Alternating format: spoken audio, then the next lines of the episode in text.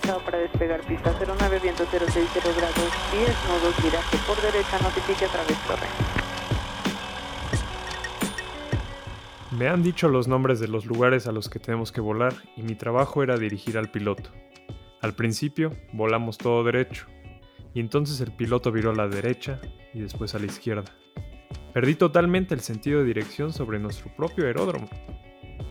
No me importó en lo más mínimo en dónde estaba, y cuando el piloto comenzó a descender para regresar a tierra, estaba decepcionado. Ya estaba contando las horas para volver a volar y vivir todo esto nuevamente. Es John Simpson citando la descripción de Manfred von Richthofen de su primera experiencia de vuelo.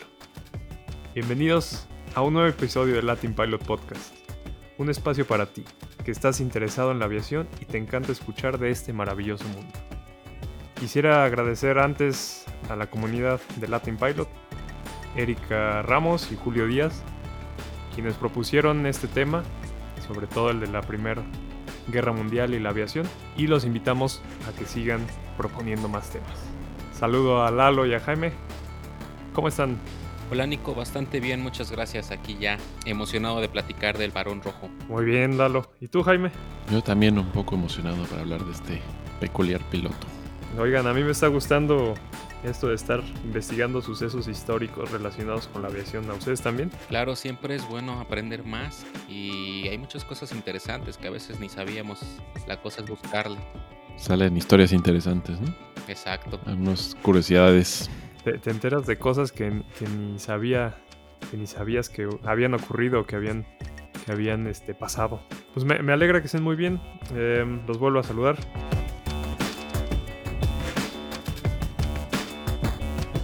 La Primera Guerra Mundial. Como sabemos, lo vimos, lo escuchamos en el episodio pasado. Se dio el, inicio de la aviación en este ambiente de bélico. Fue una etapa de descubrimientos y avances tecnológicos sobre todo.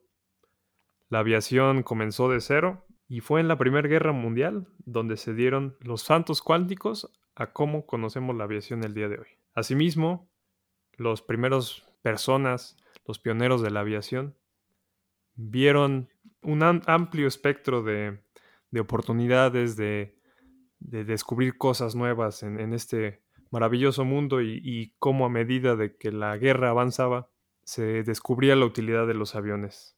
Una de las personas de las que se trata el episodio de hoy es Manfred Albrecht Freiherr von Richthofen. Lalo, Jaime, ¿ustedes pueden pronunciar este nombre? Creo que tú hablas mejor alemán que nosotros. a ver, inténtalo. Completo. Ah, yo solo sé el Richthofen. ¿Y tú, Lalo? Manfred es fácil de pronunciar, ¿no? De Sí, hecho, Manfred. me fácil. acuerdo del elefante de la era del hielo, entonces vamos a decirle a Manfred. Manito. Muy bien, el, el, el buen Manfred. Alfred, Albrecht Freiherr von Mani manito, pero no, no quería decirle así al varón rojo, entonces.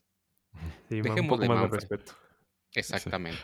Pues sí, vamos a platicar de del varón rojo, Manfred Albrecht Freiherr von Richthofen.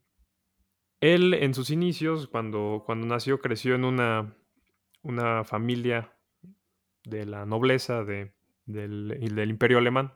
No sé si ustedes sabían que su papá también fue militar, parte de la caballería de, del, del ejército alemán. Sí, claro, pues de hecho venía de una familia, ¿no? De, pues sí, de la aristocracia de Prusia. Entonces, pues como todos los miembros de la aristocracia pertenecían a, a las Fuerzas Armadas en aquel entonces. Es correcto, y, su mamá era una, una hija de, de nobles y entonces tenía mucho dinero. Y como era normal, el, el hijo, en este caso Manfred, siguió los pasos de su papá. ¿Cuál fue el primer encuentro que tuvo con, con la guerra este eh, Manfred von Richthofen? Pues él fue un soldado de la caballería ah, ya al inicio de la, de, de la Gran Guerra, de la Primera Guerra Mundial. Y ahí fue cuando se empezó a meter en esto de, de la milicia. Oye, ¿y, ¿y qué le pareció? O sea, en sus inicios de la guerra como jinete de caballería, ¿le gustó o no le gustó? Pues le agarró el gusto, porque ya después contaba en su autobiografía que ya hablaba más de, de su época de piloto que, que sí ten- sentía un como un, un llamado a seguir cazando, ¿no? Como le llamaba, a seguir buscando a derribar al, al- al enemigo. Digamos que le gustó, mas no le encantó. Ah, exacto. Sí, sí, de hecho en, la- en la biografía menciona eso, Jaime. Pero yo, yo, yo me refería más a, a lo que lo que comentó Lalo ahorita, ¿no? Le gustó, pero no le encantó. ¿Por qué, Lalo? Pues porque al final del día lo que estaba de moda, lo que estaba iniciándose, pues era la aviación. Y él pues era de un corazón aventurero, entonces él lo que quería era pues probar cosas nuevas, ir más, ir por más. Además de que pues realmente en la, el regimiento en el que estuvo, pues sí tuvo ciertos combates en el frente, tanto en el frente oriental como en el occidental de la Primera Guerra Mundial. Ajá. Pero al final, pues fue enviado ya, sacado de combate y, fue- y su regimiento fue enviado a estar haciendo labor más administrativo, por así decirlo. Hay, hay una frase muy, mu- muy, especial que, bueno, la leí en, en dos citas que, que fue como la, la solicitud que hizo para cambiarse la Fuerza Aérea. ¿Ustedes recuerdan más o menos qué, qué dijo? Dijo que no sabía, eh, no se había metido al ejército para recolectar queso Huevos. y huevos, Ajá. porque era lo que al final del día estaban haciendo, ¿no? Llevando eh, pues todo lo que era comida a las trincheras.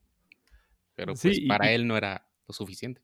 Exacto, y como dijiste, tenía un espíritu aventurero y, y, y él pone, bueno, si fue cierto lo de esta, lo de esta carta, él pone que él, él buscaba un propósito más allá en la guerra, no, no simplemente hacer estas entregas como, como comentas, Lalo. Exacto. ¿Y, y cómo se, se enteró de la aviación? También hay, hay, va- hay un par de, de teorías, pero ¿ustedes cuáles leyeron? ¿Cómo, cómo fue su primer acercamiento con, a un avión? Porque en estos años, en estas épocas, no era muy común. Bueno, ¿te refieres a que a sus inicios como tal ya en la aviación, cuando empezó como observador aéreo? Un poco más atrás, o sea, ¿cómo fue o, o qué leyeron ustedes de cuál fue su primer encuentro con, con un avión? O sea, ¿dónde surgió su, su gusto por, por la aviación? ¿Por qué decidió cambiarse a, a la Fuerza Aérea? Bueno, eh, él, él lo menciona que, que estaba detrás de las líneas alemanas cuando tuvo la oportunidad de inspeccionar un avión que, que, ahí tenían estacionado. Y según las fuentes, este, esta in- inspección inicial fue el primer encuentro que él tuvo con un avión y le fascinó y, aunado a este espíritu aventurero, él decidió cambiarse a la Fuerza Aérea para, para unirse a esta nueva, nueva fuerza, esta nueva forma de, de guerra. Y, como lo comentaste, Lalo, ¿cómo inició él entonces en la aviación? Una vez que ya se cambió a la, a la Fuerza Aérea, ¿cuál fue su primer rol en- en un avión?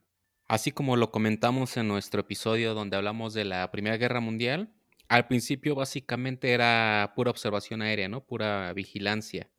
Ah, reconocimiento. Eh, exacto, puro reconocimiento. Entonces, pues ahí fue cuando en 1915 empezó haciendo estos vuelos de reconocimiento sobre Rusia. Y bueno, eso fue antes de, e incluso antes de poder tener su licencia como piloto, ¿no? Me parece que él no volaba, ¿verdad? Él simplemente era el observador. Exacto, simplemente iba sentado ahí observando y ahora sí que pasando, registrando todo lo que veía. Exacto.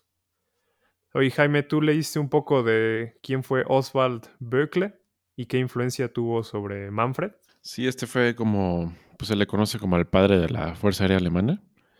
Y pues fue como alguien que influyó mucho en la, a- al varón rojo, a von Richthofen. Porque pues, él se conocía como era el, como el ace pilot que les llamaban, ¿no? Era un gran piloto alemán y, y que este... Y pues fue, pues como, ya como he comentado, pues fue alguien que ins- inspiró un poco a, al rojo. Y, y fue uno de los primeros haces de combate de, de la, de la Real Fuerza Aérea Alemana. ¿Y, y qué necesita? Bueno, para las personas que no, no, no entienden el término o, o no han escuchado el término de as de combate, ¿qué se necesita para que un piloto se pueda convertir en un as de combate? Bueno, si, si mal no recuerdo, era haber derribado cuatro aviones enemigos, al menos. Cuatro, sí, cuatro. Cuatro aviones, cuatro victorias le llaman. Ajá, cuatro victorias. Una victoria, un derribo. Exacto. Y de hecho, de, de lo que pude leer, eh, Oswald Berkeley, como fue el primer as de combate, él escribió un decálogo de- del piloto de combate, el cual contenía 10 puntos importantes de los que tenían que seguir todos los aspirantes y todos los integrantes de la Real Fuerza Aérea, que contenían tips o trucos, técnicas, sugerencias para ser buenos pilotos y poder derribar la mayor cantidad de, de aviones. Entonces de ahí, como, como mencionó Jaime, de ahí viene gran influencia que tuvo Manfred de este primer eh, as de combate alemán.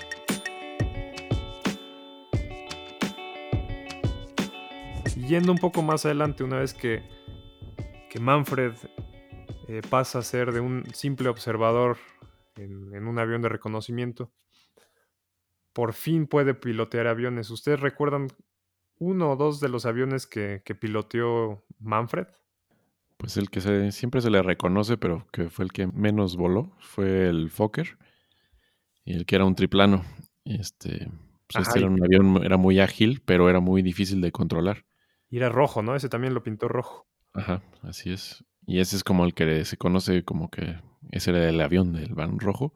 El más famoso. Pero él volaba, voló más el Albatros. ¿Cuál de las varias versiones del Albatros? Bastantes versiones voló. Cuatro versiones, para ser exactos, del Albatros. Fue el, el, el Albatros D3, ¿no? En enero de 1917, me parece, Jaime. así es. ¿Y por qué fue tan, tan efectivo en este avión? Pues básicamente porque era un avión muy maniobrable, con un gran ritmo de ascenso. Y pues eso permitía, ya saben, en un avión caza, pues lo que se necesita es un avión que sea muy ágil, ¿no? Que le ganara a los aviones enemigos en las maniobras y así poder derribarlos. Exacto, Lalo. Y, y de hecho, en, en este avión que mencionan eh, ustedes dos, fue en el que obtuvo más victorias. Me parece que fueron 22 victorias que obtuvo Manfred en el Albatros, a pesar de que el Fokker sea el más conocido, el Fokker DR1, el Albatros D3 es donde obtuvo más victorias. De hecho, fíjate que como dato curioso, en abril de 1917, nada más en un mes, Ajá, obtuvo 52 victorias. 52 victorias, ok. Exacto. Ah, no, perdón, escuadrón, perdón. No, ese fue el escuadrón. ¿no? 24, no, su 24, escuadrón. 24 victorias fueron las que tuvo para llegar hasta las 52. Órale. ¿Se le conoce con al- algún nombre especial este mes? ¿Cuál mes fue en, en- en primera instancia? Abril. En abril. abril rojo, Abril rojo. Sangriento. sangriento. Hay un dato ahí muy interesante, ¿no, ¿no Lalo? Mm, ¿en ¿Cuál? A ver, Nico, ilústranos. Sí, que, bueno, dicen que en, en este mes de abril de 1917, eh, los pilotos británicos pasaron de simplemente alcanzar las 295 horas de vuelo a únicamente 92 debido a la superioridad aérea de los alemanes. Es decir, que antes un piloto de la Real Fuerza Aérea eh, Británica volaba 295 horas en promedio antes de ser derribado pero con la superioridad aérea de los alemanes únicamente lograban volar en promedio 92 horas antes de ser derribados. Los bajaba como moscos. A los bajan como moscos, exacto, por eso se llamó Abril Sangriento, precisamente. Oye, ¿y ustedes saben por qué pintaba su avión de rojo? Que creo que esto fue el, como el distintivo de este piloto, de este Manfred von Richthofen. Quería llamar la atención. Quería llamar, ah, simplemente quería llamar la atención. Y era su color favorito. El rojo sangre. Ahí dicen que él, él quería que a fuerzas lo vieran sus rivales, ¿no? Era así como para estar tentando al enemigo de que ven por mí y yo te voy a derribar. Exacto. Tenía esa, esa fama de que decía, no, yo no quiero que camuflajearme de mis enemigos, yo quiero que me vean y me teman. Así, si ves algo rojo volando, huye Ten porque cuidado. tus probabilidades son muy bajas. Ten cu- y como dato curioso, ¿saben si existen réplicas del famosísimo Fokker DR1 todavía volando? Sí, todavía existen por ahí un par. Una la tiene este, el vocalista de, de Iron Maiden, ¿no? Bruce Dickinson, el que también vuela el 757. Ah, sí, precisamente. Ajá. Sí, tie- tiene una de esas réplicas que todavía vuelan. Y de lo que hemos visto ahora, ¿por qué se le llamó entonces el varón rojo? ¿De dónde viene este famoso nombre? Era un varón como tal, o sea, sí era un varón. Era, la realidad es que sí era un varón. Prusia. Y lo rojo, de- pues es- está de más decirlo, ¿no? Claro, de- del avión. Siendo un varón y con su avión color rojo sangre, el varón rojo le quedaba perfecto.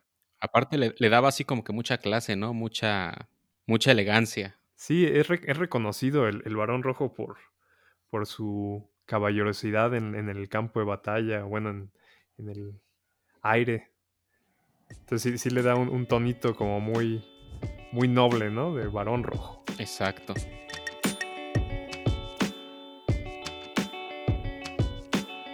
Entonces vimos que voló todos estos aviones, sobre todo los más famosos, el Fokker DR-1 y el Albatros D-3. Pero llegó una misión el 6 de julio de 1917.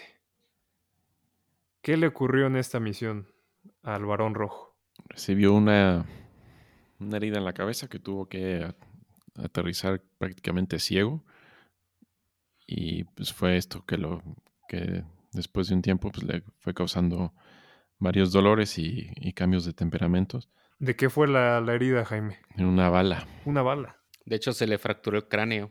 O sea, él iba volando y recibió un impacto de bala y logró aterrizar. ¿Es lo que me quieres decir? Es Exacto. lo que te digo. Y casi ciego.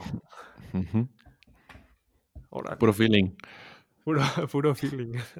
Yo creo que todas estas historias, la- la- yo recuerdo irlo leyendo y te iba sorprendiendo cada vez más, ¿no? De, Bueno, de, de hecho, así hay que aclarar algo. O sea, no es que le haya impactado la bala directamente, sino ajá. fue un bueno, ajá, rozón, también. Ajá, un sí. roce de bala, sí, tampoco.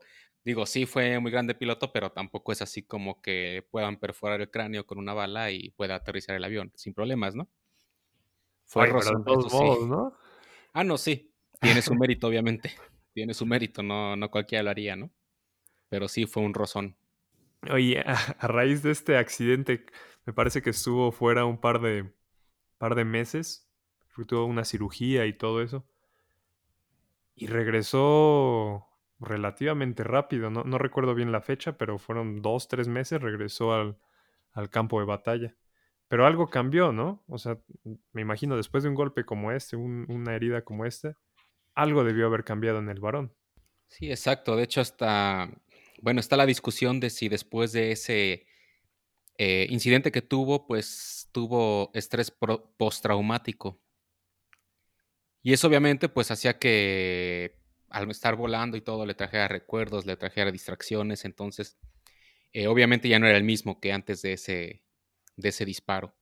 Hasta yo, leí que se volvió más temerario y, y dejó esa, esa precaución o, o esa, esa cautela que a veces tenía antes de atacar a sus enemigos.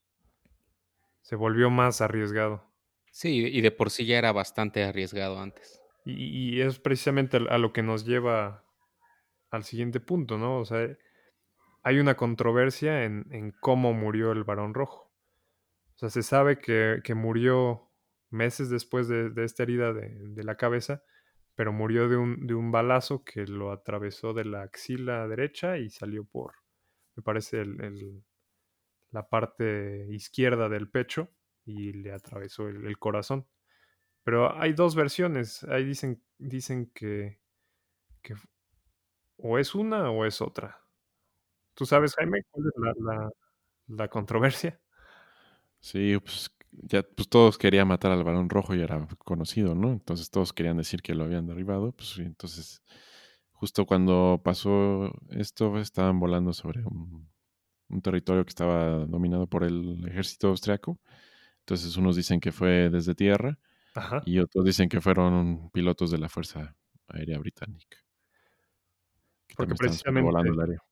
E- Él estaba persiguiendo a dos pilotos de, de la Fuerza Aérea Británica y tanto un avión que lo perseguía le empezó a disparar como el, el ejército en tierra. Y bueno, es como dices, ¿no? To- todos lo querían matar y, y cuando por fin le lo lograron derribar, todos se quisieron colgar la medallita al cuello. Pero es, es chistoso, o sea, independientemente de que lo hayan, hayan derribado, hay algo que me llamó mucho la atención, que fue su, su funeral. no fue como cualquier otro, ¿no, Lalo? No, eso fue lo, lo- sí que algo muy notorio, ¿no? Porque, pues digo, normalmente, ok, derribas a un ami- y pues simplemente lo que hacían muchas veces era los mandaban todos a una fosa común y listo, ¿no? En el mejor de los casos mandaban de regreso el cuerpo a sus familiares.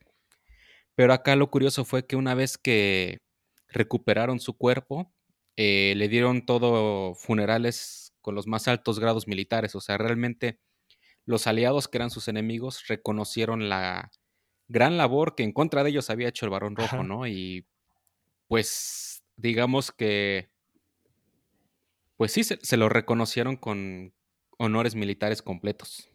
A pesar de ser su enemigo, eh, exacto, ¿no? Le tenían muchísimo respeto. Exacto, a pesar de haber tirado 80 aviones de los en toda su carrera de los aliados, reconocieron que realmente pues fue un gran piloto. Sí, hasta uh, por ahí dicen, por ahí leí que hasta hicieron un, un pases bajos en aviones por encima del cementerio, pero eso no estaba, no está confirmado, pero sonaba bastante, bastante emocionante, bastante bonito. Yo creo que ahí alguien le echó de su, cosecha. Y fíjate que yo prefiero pensar que el que lo derribó fue el avión que lo iba persiguiendo, porque que derribar al avión rojo, digo, tiene su mérito, ¿no? Pero desde tierra con un rifle, pues digo, después de tantas batallas aéreas y que te acaben tirando con un- una bala desde tierra, Sí, pues ¿no? sí, Como no, es, no es que- como que el mejor final, ¿no? Entonces yo prefiero pensar que fue el piloto que Arthur Roy Brown que lo iba siguiendo. Sí, suena un poco más ad hoc a lo que, que hacía, ¿no? Y la forma en que él quería morir. Exactamente. Oye, Lalo, y por ahí escuché, dijiste, ¿cuántos aviones derribó el Barrón Rojo? Al... Antes de morir, obviamente. Pues los, los que son confirmados, porque obviamente pueden haber sido más, son 80. 80, órale. Nadie más en la Primera Guerra Mundial tuvo más victorias que él. Y hacía algo interesante después de, de conseguir una victoria, ¿no? ¿Qué hacía? Se hacía, se hacía algo, ¿no? Un vasito de plata, Ah, sí, cierto. pero que cuando llegó al número 60, el joyero le dijo que ya no había plata, entonces que ya no podía hacer más. En aluminio. ¿Y, y qué apuntaba, qué, qué le apuntaba a los vasitos o, o qué, Jaime? pues A las copas. Una de las, sí, las matrículas, una vez, bueno, en, la, en su autobiogra- autobiografía decía que cuando veía que una, un, un- derribaba un avión, nada más veía que caía y ya. Pero luego cuentan que a veces regresaba y seguía disparando, o sea, aunque ya estaba derribado el avión. Y también bajaba y trataba de coleccionar cosas de, de los aviones derribados para llevárselos y a adornar su, su Llevarse su, casa. recuerdito. Ujú. Sí fue como un, un coleccionista, ¿no? Sí estaba como obsesionado con, con su profesión. Y de hecho, como dato curioso, no sé si alcanzaron a leer, pero su hermano Lothar von Richthofen también fue piloto de combate y él alcanzó las 40 victorias. Sí, también fue bastante buen piloto, pero obviamente después de su hermano, pues ahora sí que no se le recuerda tanto, ¿no? Pero si no hubiera existido el varón rojo, pues también hubiera sido uno de los más reconocidos. Sí, sí, claro. Oigan, y hay- hubo un, un dato que me llamó muchísimo, muchísimo la atención y lo leí varias veces en varias fuentes, que dicen que el varón rojo se estrelló en su primer vuelo.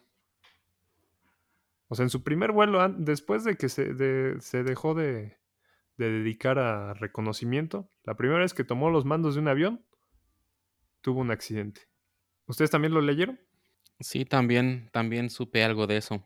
Y, y a Fue mí- durante el aterrizaje, ¿no? Ajá, fue durante el aterrizaje. Y, y- y- y lo que me llamó mucho la atención es que a raíz de esto, también previo a esto, a Manfred von Richthofen, al Barón Rojo, lo, lo tachaban de un piloto con eh, habilidades por debajo del promedio, no era, no, era, no era la persona más talentosa, ¿no? Entonces, a mí lo que me llamó la atención, pues yo creo que ustedes también concordarán conmigo, Lalo Jaime, de que es tu primer vuelo la primera vez que te subes a un avión y si te estrellas, pues como que la piensas dos veces en, en subirte, ¿no? Otra vez. Sí, sí, es, ha de ser difícil el superar ese miedo y pues, seguir como luchando para seguir mejorando, ¿no? Es difícil, pero no para el varón rojo. Ah, sí, no. Digo, no si, para- si se volvió a subir después de su rozón de bala en la cabeza, imagínense. sí, Pudo eh, aterrizar el avión así, pues. Ahora sí que ese primer choque, pues nada más era así como que la primer raya del tigre, ¿no? Para. Claro, y tú, tú lo dijiste muy bien, Lalo. O sea, él era el varón rojo. Y a mí, vuelvo al punto, lo que me llamó mucho la atención es que era una persona, lo tachaban de que no iba a ser habilidoso en, eh, a la hora de volar, eh, no iba, o sea, las personas decían que no iba a ser talentoso, pero él tenía sus objetivos claros, tenía sus metas bien definidas y a través de dedicación, pasión, trabajo duro, o sea, lo, logró, logró superar sobre todo estos miedos o como errores, estrellarte en tu primer vuelo, como dices, el, el balazo en la cabeza, o sea, superar esos, esos tropiezos y volverte el mejor piloto de la, de la fuerza, bueno, de la guerra, con más victorias confirmadas, para mí es, es, es, es bastante eh, notable, ¿no? Por eso me llamó mucho la atención este personaje. Y, no, no sé ustedes, Lalo, Jaime, si leyeron algo que les haya llamado la atención de Manfred, de, de su vida, de su trayectoria, algo que haya hecho. Pues yo nada más que les recomiendo ver la película, está muy buena. También la pueden ver gratis en YouTube. Luego Es ahí una película el link. alemana que se llama Varón Rojo, literalmente. Bueno, vamos a subir el link de la película de YouTube ahí eh, a Facebook para que se metan. Ah, perfecto. No, pues ya. Digo, y, como todo, entre más le busques, más leas y todo, pues encuentras un montón de cosas, ¿no? De, es yo creo que de los pilotos de combate de los que más se ha hablado, de los que más información encuentras y pues gran ídolo, ¿no? De muchos. Sí, mm, eh, gran ídolo. Y es, símbolo de, perseverancia y de dedicación. Digo, símbolo de la Primera Guerra Mundial, aunque ellos fueron los derrotados. Sí, hasta, ex- exacto. A pesar de haber sido derrotados, el, personaje de Manfred todavía sirvió para la Segunda Guerra Mundial y que, bueno, él ya había muerto, pero toda la pro- propaganda nazi eh, lo utilizaron como estandarte de su fuerza aérea y hasta eso llegó él, ¿no? Hasta poder darle propaganda a los nazis para que iniciaran la Segunda Guerra Mundial, pero eso, eso es totalmente otra historia, ¿no? Ahí nos podemos también pasar platicando bastante tiempo. Hemos llegado al final de este vuelo de conocimientos. Si les gustó el episodio de hoy, no olviden compartirlo en sus redes sociales, platicarlo a un amigo o un familiar, o simplemente regálenos un me gusta en cualquiera de nuestras redes sociales, ya sea Instagram, Facebook, Twitter. Te recordamos que también puedes encontrar más temas como este en nuestra página web www.latinpilot.com. Y también queremos agradecer a la comunidad y queremos que esta comunidad nos siga proviendo de, de temas de aviación. Entonces te invitamos a que interactúes en nuestras páginas de Facebook, Instagram, Twitter o un correo a nuestra cuenta contacto arroba latinpilot.com y podemos responderte como, como ya lo hemos mencionado de manera personal, con un artículo o hasta con un podcast. No sé si Lalo o Jaime quieran agregar algo antes de, de despedirnos. No solamente agradecerles por sus comentarios, por escucharnos y si les gusta, recomiéndenos, por favor. Exacto, recomiéndenos. Y bueno, pues despiden de ustedes Lalo. Jaime. y Nicolás. Hasta la próxima.